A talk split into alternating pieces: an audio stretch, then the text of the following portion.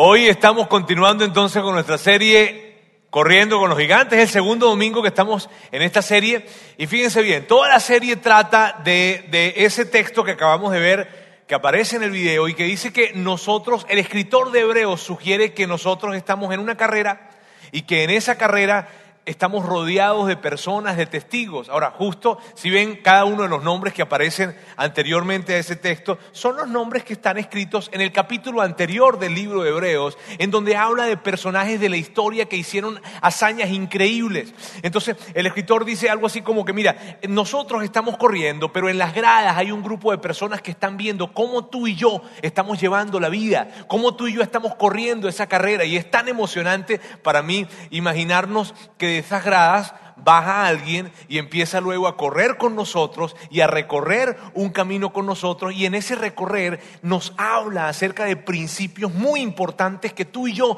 necesitamos en la carrera que estamos emprendiendo en la vida. Y de eso se trata. Esta serie se trata de ver cómo imaginar cómo alguien baja de esas gradas y empieza a platicar con nosotros. Y es emocionante, ¿por qué? Porque si tú eres un seguidor de Jesús, seas cristiano, católico, si eres un seguidor de Jesús, conoces estos personajes. Eh, de alguna manera nosotros crecimos escuchando o hablando de estos personajes, nos hablaron de ellos en nuestra casa, nos hablaron de ellos en nuestra iglesia y se hace emocionante pensar que estos personajes ahora bajan de las gradas y tienen un contacto contigo y conmigo personal y se acercan al oído para decirnos algo, mira, ¿sabes qué? En la carrera que estás corriendo, esto es lo que yo quiero recomendarte, esta es la lección de vida que yo aprendí cuando yo estaba acá en la vida y quiero que tú la sepas porque quiero que corras una buena carrera. Entonces se trata de eso. Se trata de, estas personas que bajan, recorren con nosotros y hacen un camino, un, un pedazo del camino con nosotros. La semana pasada veíamos cómo David bajaba y empezaba a hablar con nosotros y platicaba acerca de un principio muy importante y esta semana vamos a ver otro principio más. Ahora, otra de las cosas por las cuales yo considero que esto es muy, muy relevante y que esta serie es muy padre es porque cada uno de nosotros está recorriendo una carrera hoy en día. La verdad es que tú, independientemente de cómo, haya, cómo esté siendo tu carrera, puede ser que tu carrera pueda ser una carrera corta, porque estás en la preparatoria o estás en la secundaria y, o estás en la universidad y dices, bueno, Roberto, yo no tengo muchos kilómetros en esta carrera, yo he venido recorriendo algunos kilómetros, no he recorrido mucho. O puede ser que digas, no, yo ya llevo un ultramaratón, este, ya son muchos los kilómetros que yo he recorrido, ya tengo bastantes años recorridos, o no.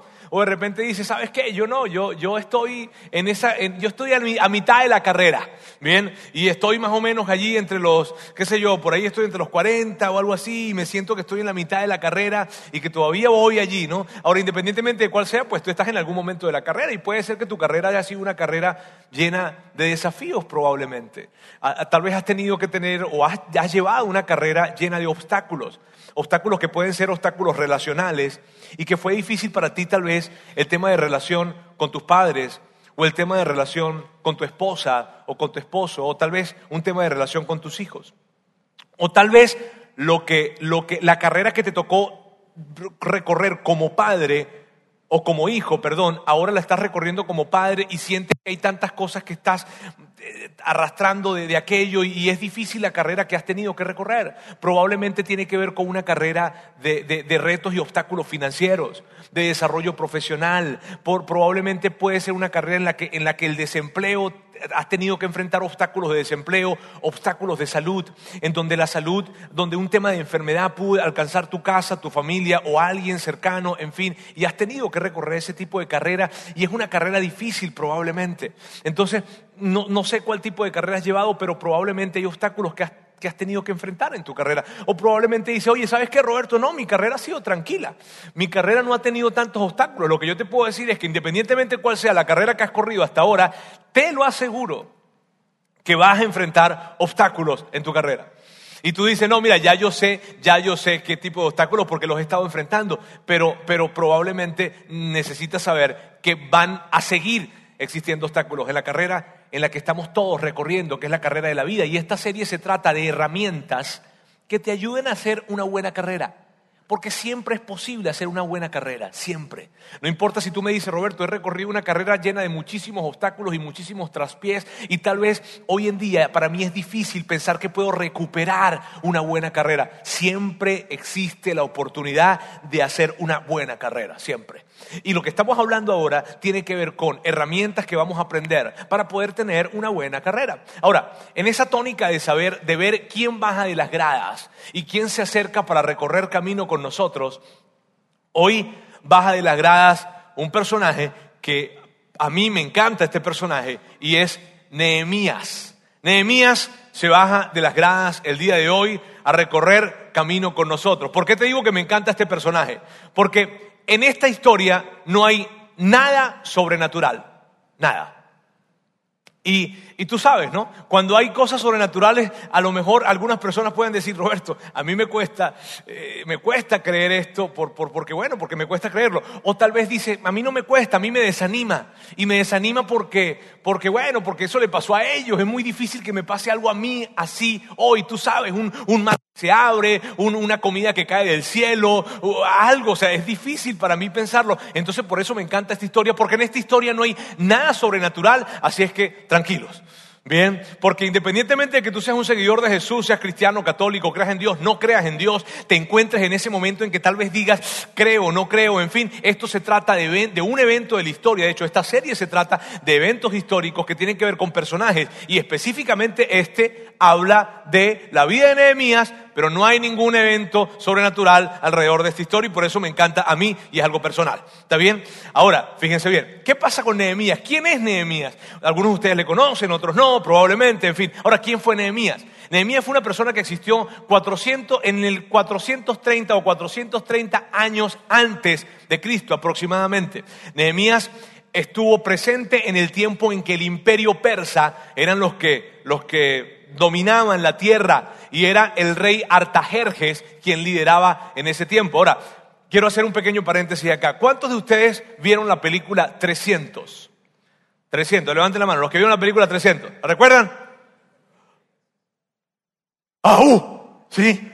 Ese grito en donde los 300 espartanos salían corriendo al fragor de la batalla y enfrentaban al imperio persa. Bien, el rey que estaba en ese tiempo, el rey de, Persia en ese tiempo, del imperio persa, era el rey Jerjes.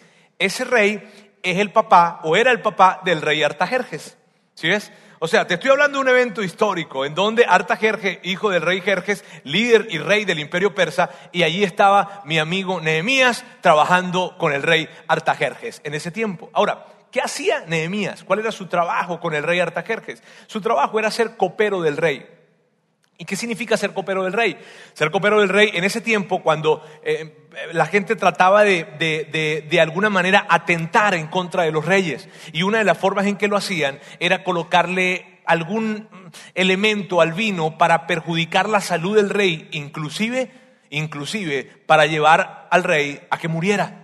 Entonces había una figura en ese tiempo que eran los coperos y ellos tomaban todo el vino antes que el rey fuese a tomar vino, ellos necesitaban primero probar el vino antes de que el rey lo tomara. Así es que el trabajo del copero era tomar el vino antes de que el rey lo tomara. Yo pienso que probablemente a mí me hubiese gustado ese trabajo. Pero bueno, este, ese era el rey, ese era el, el trabajo de Nehemías.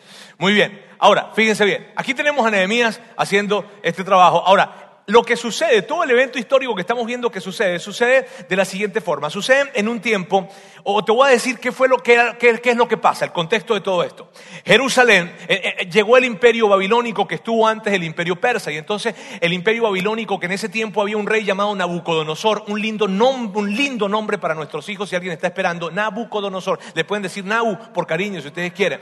Bien, Nabucodonosor es el rey del imperio babilónico, entonces él agarra y dirige toda una batallas increíbles, arrasan contra Jerusalén, la ciudad de Jerusalén queda destrozada, matan a muchísimas personas, toman los que quedan, se los llevan a Babilonia y los colocan prisioneros en Babilonia.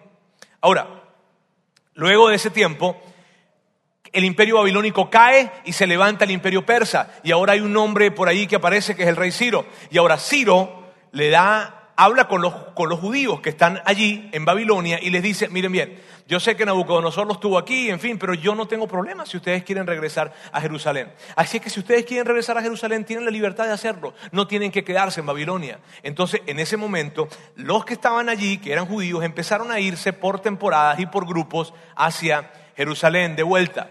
Y Nehemías aparece en la escena en un momento en donde habían sucedido o, habían 120 años en lo que todo esto estaba sucediendo. ¿Sí ves? Entonces Nehemías aparece la historia cuando ya grupos de judíos habían, se habían regresado a Jerusalén y estaban reconstruyendo la ciudad. De hecho, ya habían reconstruido el templo. Pero en este, en todo esto, había algo que ellos no habían reconstruido, lo cual era crítico para la ciudad de Jerusalén. Era muy importante, eran los muros de la ciudad. Y los muros de, la ciudad eran realmente críticos. ¿Por qué? Porque representaban grandeza, representaban inclusive la seguridad e importancia de una nación. Si una nación, si una ciudad no tenía los muros levantados, era vista por menos.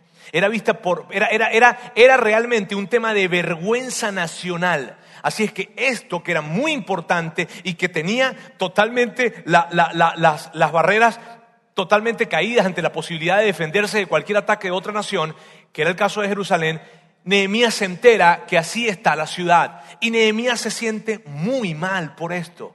Nehemías se siente muy mal porque él dice, ¿qué onda con esto? O sea, no puede ser porque eran muy importantes los muros. Ahora, ¿cómo sabemos nosotros que Nehemías se sintió muy mal? Porque eso está escrito. Y está escrito en un libro que se llama Nehemías que tiene que ver con él, con su historia. Bien, así es que vamos a leer y vamos a empezar acá ese momento en donde Nehemías se entera que los muros de la ciudad estaban caídos. Bien, vamos a ver.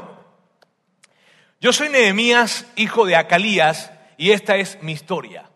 En el mes de Kislev, cuando Artajerjes llevaba 20 años de reinar, yo estaba en el palacio del rey en Susa. Y en ese momento llegó allí mi hermano Hananí con unos hombres que venían de Judá. Cuando les pregunté cómo estaba la ciudad de Jerusalén y cómo estaban los judíos que no fueron llevados prisioneros a Babilonia, ellos me respondieron, los que se quedaron en Jerusalén tienen grandes problemas, sienten una terrible vergüenza ante los demás pueblos los muros de protección de la ciudad están en ruinas y sus portones fueron destruidos por el fuego. Cuando yo oí esto, dice Nehemías, me senté a llorar y durante varios días estuve muy, muy triste y no comí nada. El dolor de Nehemías al enterarse de que los muros de la ciudad estaban destruidos fue tan grande que lo llevó a no comer nada por varios días. Probablemente para ti, para mí es difícil imaginarnos cuál era el impacto de tener los muros caídos, ¿cierto? Porque no, todavía no terminamos de conectar, ajá, pero ¿por qué Nehemías se sintió tan mal por unos muros caídos? Para ellos era muy importante y era tan importante que dice la historia que él se siente tan mal que le llevó varios días sin comer. De hecho, la historia se relata de que él luego hizo una oración a Dios y habló con Dios y fue tan profundo el dolor que él tenía que él decía, no puede ser que los muros estén caídos, yo tengo que hacer algo, debo hacer algo, tengo que hacer algo, no sé. Y empieza una situación en la vida de Nehemías. Ahora, para, para decirles cómo terminó la historia, la historia termina de esta forma. La historia termina con Nehemías trazando un plan para poder reconstruir estos muros. Hace un increíble plan, de hecho es yo le recomiendo a las personas que están eh, que, eh, liderando eh, en cargos de, liderazgo, de gerencia, en fin, que lean el libro de Nehemías, que hay increíbles principios de liderazgo en este libro de Nehemías. Este es un libro corto, tiene como unos 12 capítulos aproximadamente, pueden leerlo. Ahora, el tema es que Nehemías arma toda una, un plan, habla, consigue el tiempo para poder ir a Jerusalén, consigue los recursos para construir el muro, consigue la mano de obra para poder hacerlo y luego lo que nadie podía pensar que iba a suceder, o sea, unos muros que estaban destruidos durante 120 años en 52 días son levantados. ¡Wow! Y es increíble esto. Ahora, mira bien, en la y por eso, por eso tú y yo estamos hablando de Nehemías hoy. Por eso escogimos, por eso yo escogí este personaje para hablarte de él. ¿Por qué? Porque en la Biblia no se habla de la historia de Nehemías y que esta fue una hazaña o un episodio de la vida de Nehemías. No. En la Biblia, lo único que aparece de Nehemías es esta historia, este episodio. Así es que si Nehemías estamos hablando de él, tú y yo hoy, es porque él hizo lo que hizo. ¿Y qué lección podemos aprender de allí? Eso se hace interesante. Porque mira, entre tantos, entre tantas historias que pueden existir, entre tantos personajes históricos que tuvo la nación de Israel. por miles y miles de años. Entre tantas hazañas que sucedieron en miles y miles de años, esta es una de las que la nación de Israel, los judíos dicen, ¿sabes qué? Esto es necesario que lo conozca la gente. Esto es necesario que el mundo entero sepa acerca de esta historia, a tal punto de que hoy en día se encuentra en uno de los libros de la Biblia. Entonces, fíjense bien, ¿Qué es eso tan interesante que puede Nehemías hablarnos? ¿Qué es lo que ese hombre, que es una referencia nacional durante toda la historia de la nación de Israel, tiene para decirte a ti y a mí cuando baja de las gradas? ¿Cuál es esa gran lección que él tiene para contarnos? ¿Cierto que se hace emocionante? La siguiente semana vamos a hablar de esa lección. ¿La hablamos de una vez? Hablemosla de una vez, está bien. Entonces, para que no se vayan a inquietar. Muy bien, fíjense, la lección que tiene para darnos es la siguiente. Vamos a verla en pantalla. Ningún problema es demasiado grande cuando tienes ayuda. Y pareciera probablemente algo muy sencillo de ver, pero fue lo que hizo la diferencia en la vida de Nehemías. Mira bien, la reconstrucción de los muros de Jerusalén no fue el resultado de un hombre que se levantó y que caminó como un llanero solitario a reconstruir un muro, no, sino fue el resultado del trabajo de muchísimas personas que se sumaron y que sumaron sus esfuerzos, sus recursos, todo para poder levantar un muro que en 52 días fue levantado. Y lo que Nehemías entiende, entendió y que quiere compartir contigo y conmigo hoy es lo siguiente, no hay nada grande en la vida que se construya solo, nada. Sabes, ningún problema será demasiado grande cuando tienes la ayuda. Ningún problema. Así es que Nehemías entiende muy bien que se siente levantarse y ver a un muro que es tan grande y ver una ciudad que es tan grande y verla de kilómetros completos y decir, ¿cuándo vamos a levantar este muro? Pero Nehemías también entiende esto. Cada vez que tú te paras enfrente de un muro y un muro que se ve tan grande que es imposible levantarlo, no habla de la fuerza que tú necesitas tener para levantarlo, habla de la cantidad de ayuda y de la calidad de ayuda que tú y yo necesitamos para levantar ese muro. Pero al fin y al cabo, tú y yo siempre tenemos muros enfrente que construir, siempre.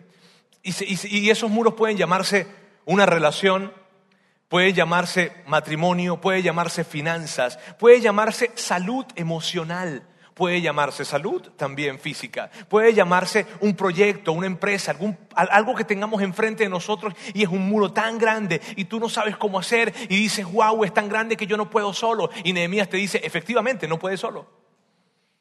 Y Nehemías te dice, el tamaño del muro que quieres construir, el tamaño del muro que quieres reconstruir, porque puede ser que estés reconstruyendo algo, pero el tamaño del muro que tienes enfrente de ti no habla de la cantidad de fuerza que necesitas, habla de la cantidad de ayuda que necesitas. ¿Cómo se llama ese muro en tu vida? ¿Cómo se llama? ¿Seguridad? ¿Profesión? ¿Economía? ¿Salud? ¿Emociones? relaciones, relación con tus padres, relación con tus hijos, relación con tu esposo, relación con tu esposa. ¿Cómo se llama? Un proyecto, una empresa, cómo se llame ese muro que está enfrente, lo que Nehemías nos dice, nada hay demasiado grande, ningún problema es demasiado grande como para que no lo logres con la ayuda de otras personas. ¿Sabes? Esa fue mi experiencia, es lo que dice Nehemías. Yo construí un muro que en 120 años estuvo destruido y contra todo pronóstico en 52 días se levantó. Y por cierto, no hubo nada sobrenatural. Ah, hay una historia. Ahora, esto, ok, ok, entiendo, está bien, Nehemías. Tú me estás diciendo que, lo que yo necesito es ayuda, pero, pero, pero ¿ayuda de quién? ¿Cómo, es esto? ¿Necesito ayuda de qué manera? Vamos a ver algunos elementos dentro de la vida de Nehemías que Nehemías trae para ti, para mí, que vamos recorriendo esa, esa vuelta en ese coliseo y él va hablándonos acerca de esto. Lo primero que Nehemías nos dice es, mira, ¿sabes? La primera persona a quien yo pedí ayuda la primera fuente de ayuda a la que yo recorrí fue la siguiente. Nehemías pidió ayuda a Dios. Inmediatamente que Nehemías se se entera de esta situación y es tan grande el dolor que va, llora, deja de comer, inmediatamente que él se entera, lo primero que hace, no fue lo segundo, no fue lo tercero, no fue lo cuarto, no llamó al compadre primero, no llamó al hermano, al amigo, al papá, al socio, no, lo primero que hizo fue hablar con Dios. Lo primero que hace Nehemías es buscar la ayuda de Dios. Y cuando él, mira, él no pensó en los conocimientos que tenía, no, no, pensó en la experiencia que tenía, no pensó en todos los recursos que él tenía ni las personas que él conocía para poder resolver este asunto. Él lo primero que pensó fue, yo necesito ayuda de Dios. Y lo primero que hace Nehemías es voltearse por completo a buscar ayuda de Dios. Y en ese acto de buscar ayuda de Dios, lo que él está haciendo es reconocer que toda la ayuda que venga, él necesita que sea dirigida y canalizada por Dios. Cuando él busca ayuda en primer lugar a Dios, lo que está diciendo es esto. Sabes, yo sé que alguien me va a ayudar, yo sé que gente me va a ayudar, yo sé que, que de algún lugar va a llegar la ayuda, pero yo necesito que toda la ayuda que venga, tú, por favor, tú la canalices. Porque hay ayuda que probablemente no queremos recibir. Pero Él dice, yo necesito buscar primeramente ayuda de ti. Y por eso Él con la primera persona que habla o con la primera fuente que habla es con Dios. Ahora, Probablemente para ti sea fácil pedir ayuda de Dios. Tal vez tú digas, sí, Roberto, yo entiendo muy bien eso. Yo todos los días le pido ayuda a Dios. Para mí es tan sencillo hacerlo. Pero probablemente para otras personas en este lugar sea difícil pedir ayuda a Dios porque nunca lo han hecho o porque no están acostumbrados, o dicen, oye, es que a mí se me hace difícil porque no sé cómo hacerlo, eh, me siento raro en muchas oportunidades tratando de hablar yo solo y dónde está Dios, en fin, no sé, no sé, y probablemente sea tu caso. Pero independientemente cuál sea tu caso, si se te hace fácil o se, o se te hace difícil, yo debo decirte lo siguiente, cuando tú vas a buscar ayuda de Dios, puedes tener la total seguridad que Él te va a ayudar. Total. O sea, no hay duda. Y eso es muy padre. Dime, dime, dime si no es, dime si no es tranquilizante saber que, que alguien te diga, mira, ve a buscar ayuda en aquel lugar y te lo aseguro que te van a ayudar. ¿Cuántos de nosotros no nos han dicho, mira, esa situación que está pasando, ve a hablar con tal persona, a ver si te ayuda? ¿No les ha pasado eso? ¿No les ha dicho alguien así? Mira, probablemente Él te puede ayudar. Y uno va como que, me ayudará, no me ayudará. Pero con respecto a Dios no hay esa duda. Con respecto a Dios hay la seguridad y la certeza que cada vez que tú vas a pedirle ayuda a Dios, puedes contar con total garantía de que Él te va a ayudar. Solo que la ayuda que viene de Dios, algunas veces no se trata de lo que tú estás pidiendo, se trata de lo que tú estás necesitando y lo que tú estás necesitando o lo que Dios sabe que tú necesitas siempre será mejor que lo que tú estás pidiendo. Pero te puedes, pero puedes tener la total seguridad de que Dios te va a ayudar. Hay un texto en la Biblia, a mí me gusta muchísimo este texto, de hecho yo lo comparto, con personas que, que, están pasando situaciones difíciles, uno de mis textos preferidos, lo escribe el mismo autor de Hebreos y dice esto. Así que cuando tengamos alguna necesidad, acerquémonos con confianza al trono de Dios. Él nos ayudará porque es bueno y nos ama. Me gusta cuando dice este énfasis, acércate con confianza. Pero, pero Roberto, ¿y me va a ayudar? Sí, ¿por qué? Porque Él es bueno y te ama. Qué chido eso. Es, muy padre tener esa seguridad, tocar la puerta de, de, la habitación, por decirlo de alguna manera, de Dios y saber que Él te va a ayudar. Te va a ayudar. Entonces Nehemías lo primero que hace es pedirle ayuda a Dios. Y, y, ok, Roberto, Nehemías le pidió ayuda a Dios. ¿Y a quién más le pidió ayuda? Nehemías le pidió ayuda al rey. Nehemías le pide ayuda al rey. Ahora, hoy en día, pues no hay reyes, ¿no? Entonces, ¿qué, ¿cómo podemos nosotros entender a, nuestro contexto esto de pedirle ayuda al rey? Te explico.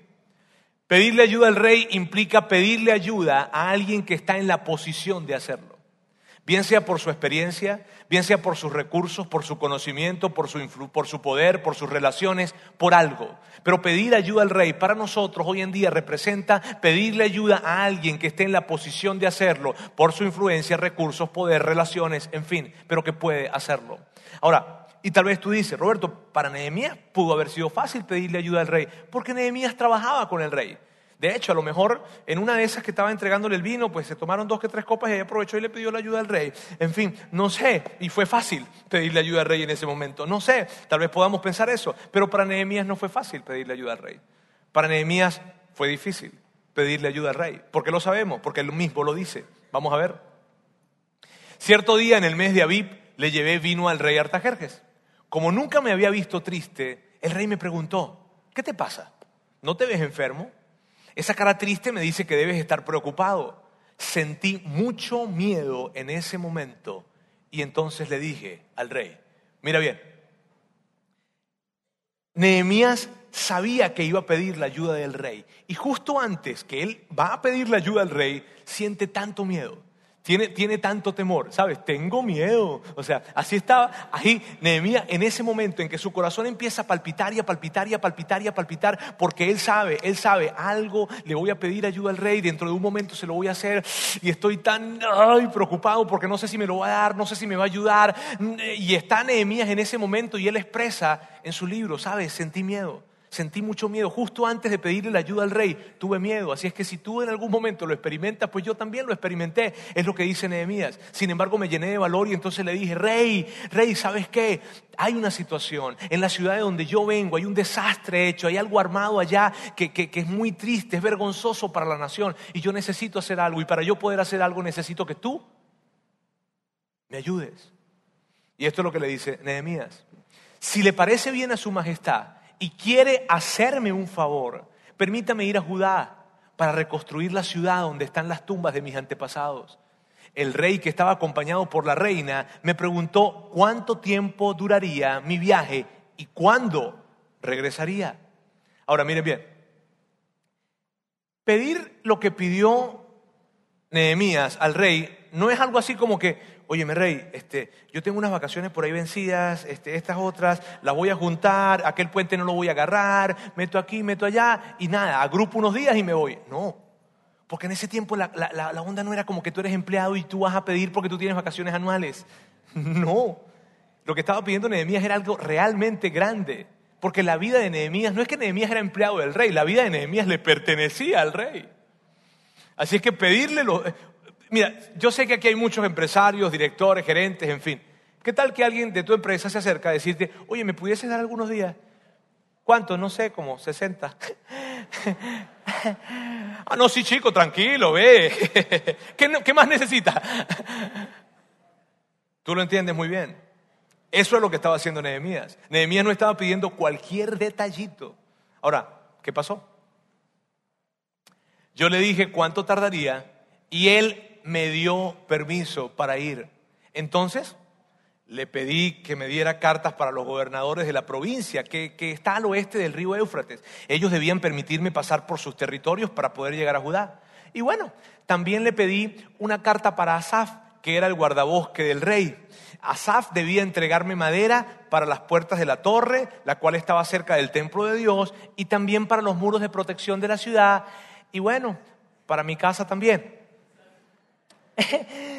Este, ¿Cómo es esa situación? Pues Nehemías llega y dice, oye, mi rey, es que necesito que, por toda esta onda que está pasando, necesito que me des unos días para poder ir y, trabajar en la ciudad y ayudarles a levantar el muro. Y entonces el rey, bueno, sí, sí, está bien. Bueno, y aprovechando que estamos en esto de pedir, ¿no?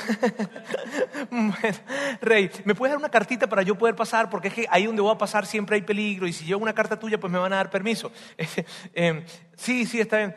Bueno, y ya que estamos en todo esto, ¿no, Rey? Este, mira, eh, yo necesito madera para construir, este, eh, eh, bueno, los portones que están cerca del templo, también los muros.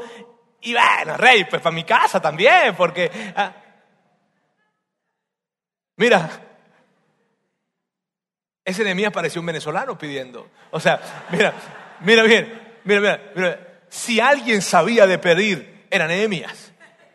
Ahora, ¿Y qué sucedió, Roberto, con todo esto? Veamos.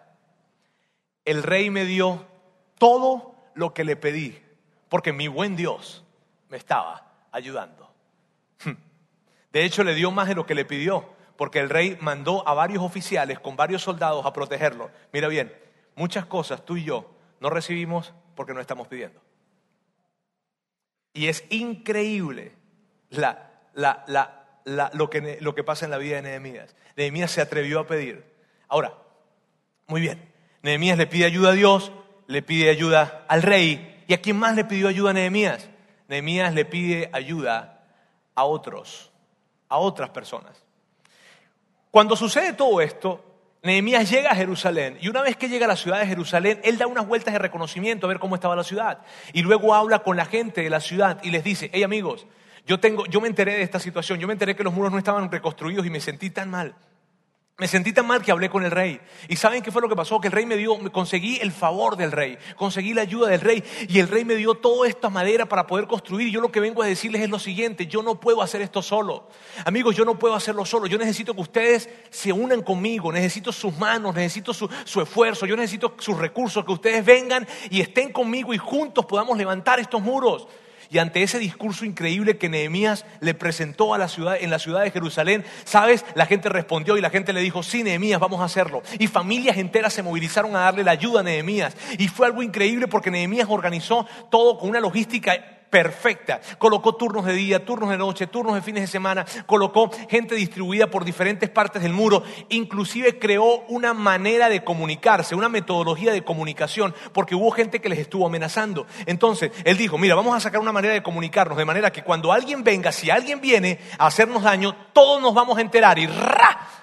Vamos a llegar para ayudarnos. Fue una metodología de comunicación eh, increíble. La verdad es que Nehemías dice en la Biblia que eh, en una parte, con una mano, sostenían el pico y la pala y con otra mano tenían la espada.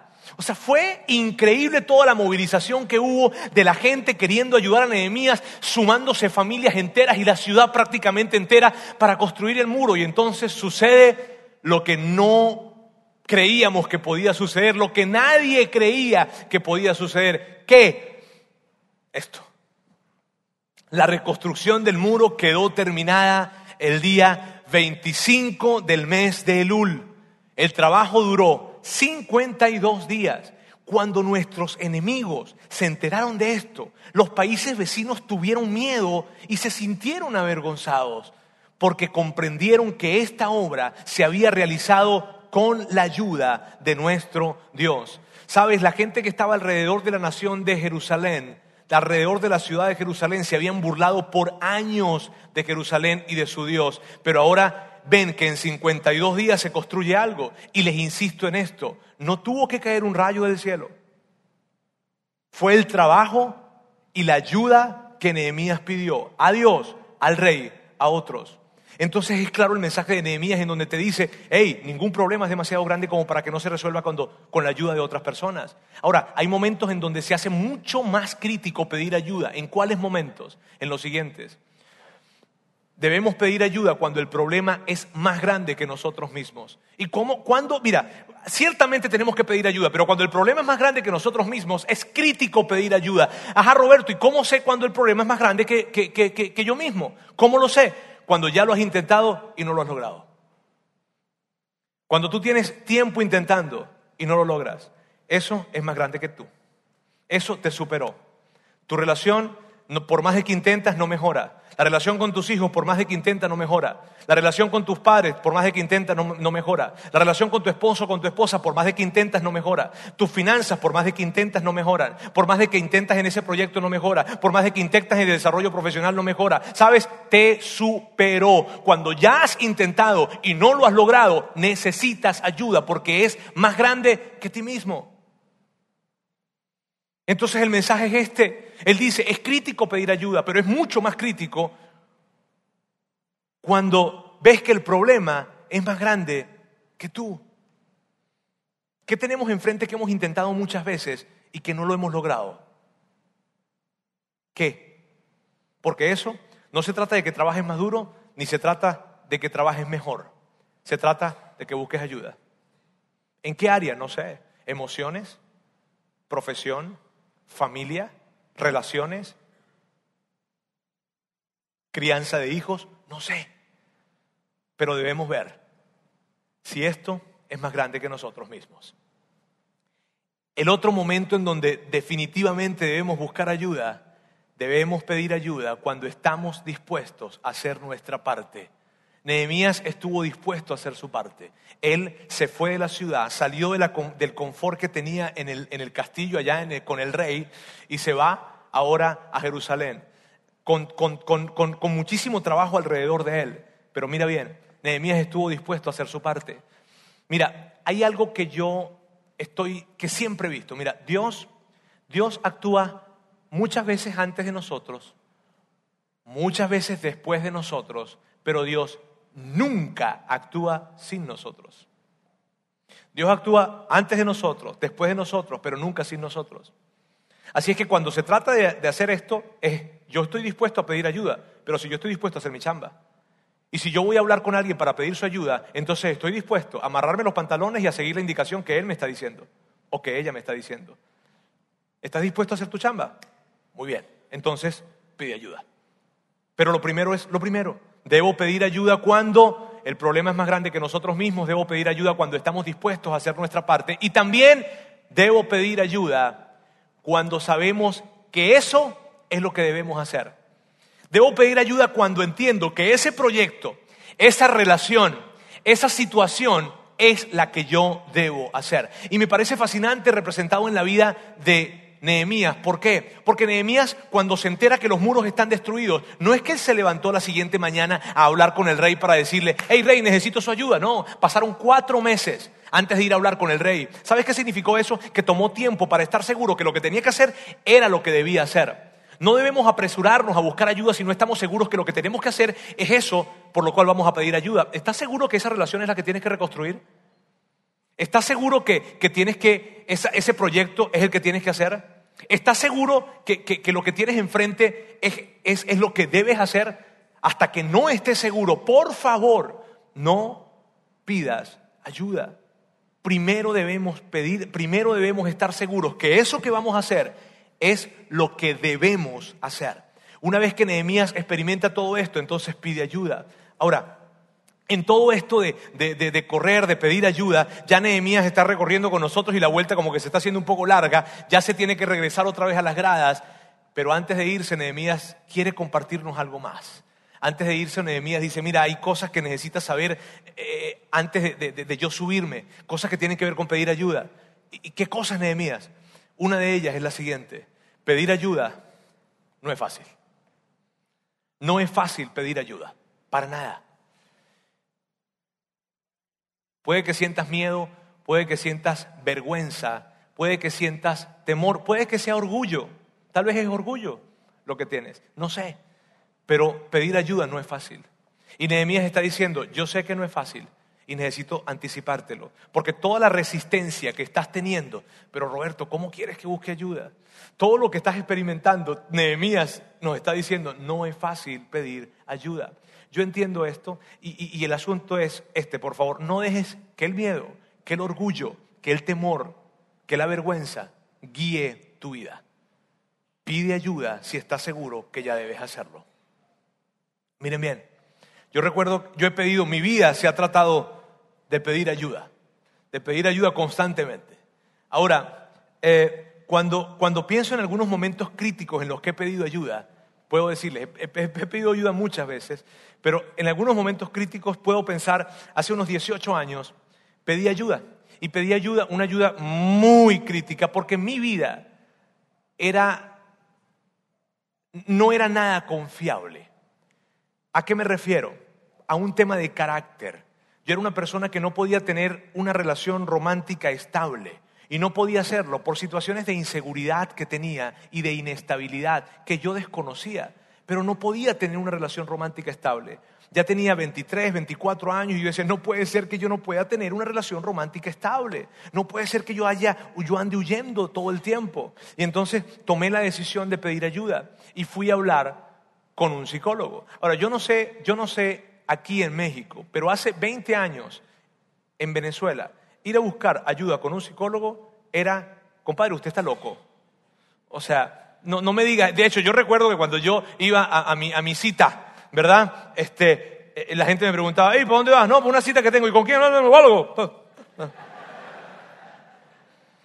Sí, que se entienda odontólogo, oftalmólogo, podólogo, si tú quieres, pero no psicólogo. Recuerdo Recuerdo que me senté en una pequeña sala, recuerdo tanto esa sala, me senté en la sala a, esperar pues que llegara mi turno. Para el que quiera regalarme un chalequito. Este, mira, me recuerdo que estaba yo en ese momento y, y estoy viendo a la gente que estaba sentada conmigo en esa pequeña sala la primera vez que voy a hablar y digo, esta gente está loca toda, toda está loca. Bueno, yo también estoy loco, porque si yo estoy aquí, todos estamos locos en esta sala. Este, fue difícil, no fue fácil, ¿sabes? Sentí mucha vergüenza. Y sentí más vergüenza cuando el psicólogo me miró la cara y me dijo, tú eres un mediocre. Cuando me dijo, sabes Roberto, tú no estás en la capacidad de hacer feliz a ninguna mujer. Y yo creía que estaba en la capacidad de hacer feliz a cualquier mujer.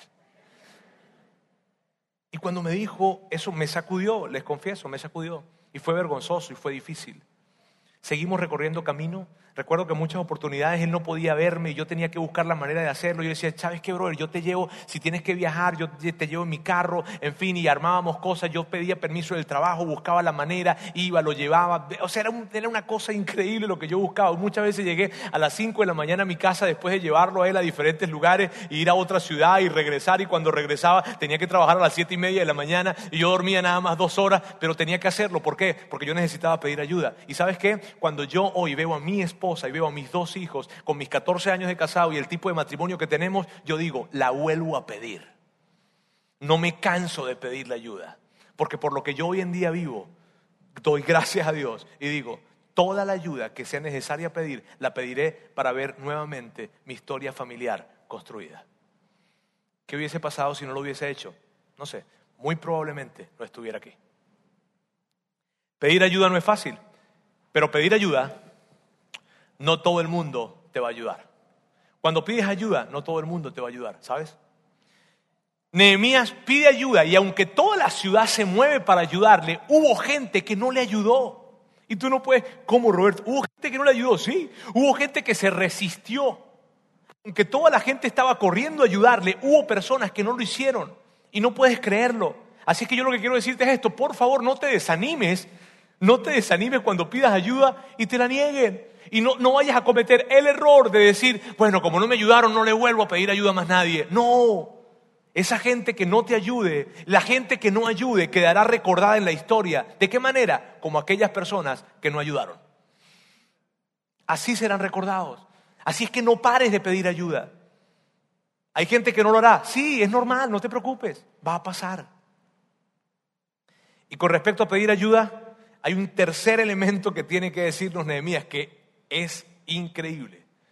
Míralo. Muchas veces no necesitas un milagro, solo necesitas la ayuda de otros. a mí me encanta esto, ¿sabes por qué? Porque los que somos adeptos a la iglesia, cuando yo escucho las oraciones de las personas, más o menos estas son las oraciones. Dios, necesito un milagro. Y Nehemías viene y te susurra, no necesitas un milagro, lo que necesitas es la ayuda de otros. No necesitas un milagro para que algo milagroso suceda. Necesitas la ayuda de otros y al final todos dirán que fue un milagro. ¡Wow! A mí me, encanta esto. ¿Y por qué me encanta? Me encanta porque, porque es, la, es la historia de un hombre que, fue, que hizo una hazaña tan increíble porque fue capaz de pedir la ayuda fue capaz de pedir la ayuda correcta y la ayuda oportuna en la fuente correcta de ayuda. ¿Cuántas historias dejamos de escribir porque no estamos dispuestos a pedir ayuda? ¿Cuántas historias dejamos de escribir? Mira, yo quiero, y para mí es fácil colocar este ejemplo. Yo puedo hablarte muchas veces, está bien, te hablé de una y te puedo hablar de muchísimas, pero, pero, pero creo que es muy relevante decirte que esta iglesia se trata de pedir ayuda. Mira, hace dos semanas hicimos un evento en, Saltillo. Vida In tiene sede en Saltillo, sede en Monterrey. Y hicimos un evento en Saltillo en donde vinieron unas 250 personas aproximadamente representando siete países, representando 42 eh, ciudades de América Latina y representando unas 69 iglesias u organizaciones.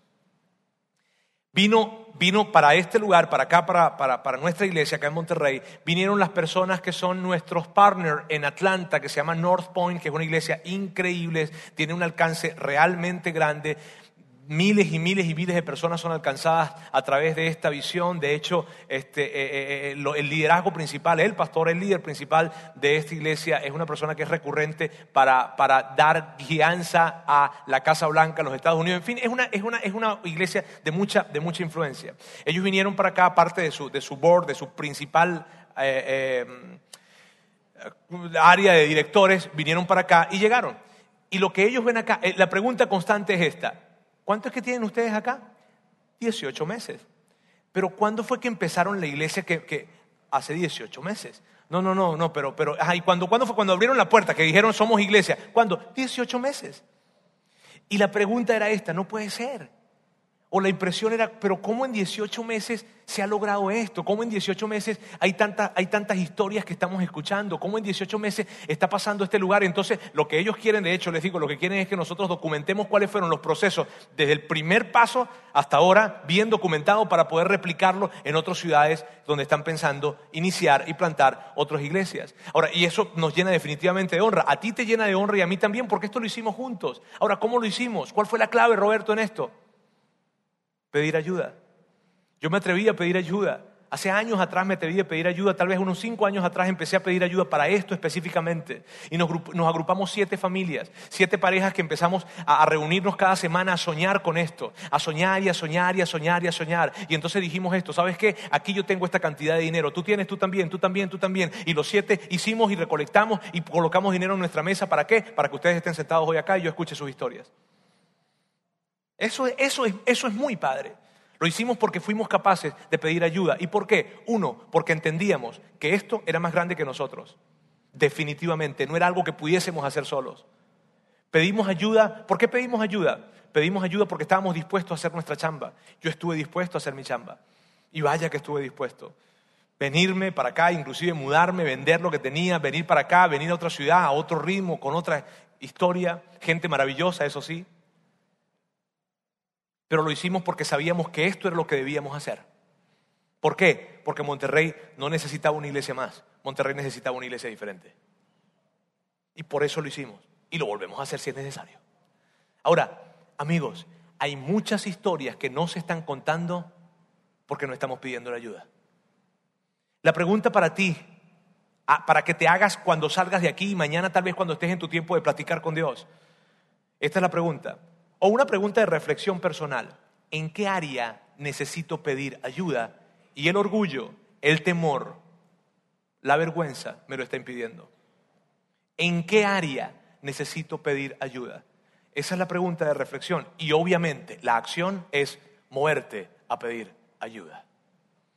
¿De qué forma y en qué área necesito pedir ayuda? Bien, esa es la aplicación de este día. Permíteme orar por ustedes. Dios, gracias te doy por esta tarde. Gracias porque tú dejaste esa historia en tu palabra para que hoy podamos ver a Nehemías y ver cuán grande fue la hazaña que Nehemías hizo y, ver que la razón por la que pudo lograrlo fue, capaz fue, fue porque él fue capaz de pedirte ayuda a ti, de pedirle ayuda al rey, y de pedirle ayuda a otras personas. Ayúdanos Dios para que nosotros podamos recorrer ese camino, revisar, Dios, esta semana quiero pedirte por cada persona que está en este lugar para que puedan platicar contigo y en un proceso de reflexión personal, ellos puedan identificar esas áreas en las que necesitan ayuda y que tú puedas, Dios, guiarles a qué fuente, a qué lugar, con qué persona recurrir para conseguir la ayuda necesaria. Gracias Dios porque hay muchos muros que levantar, hay muchas historias que construir, hay muchos milagros que al final de nuestra petición de ayuda van a suceder. En el nombre de Jesús. Amén.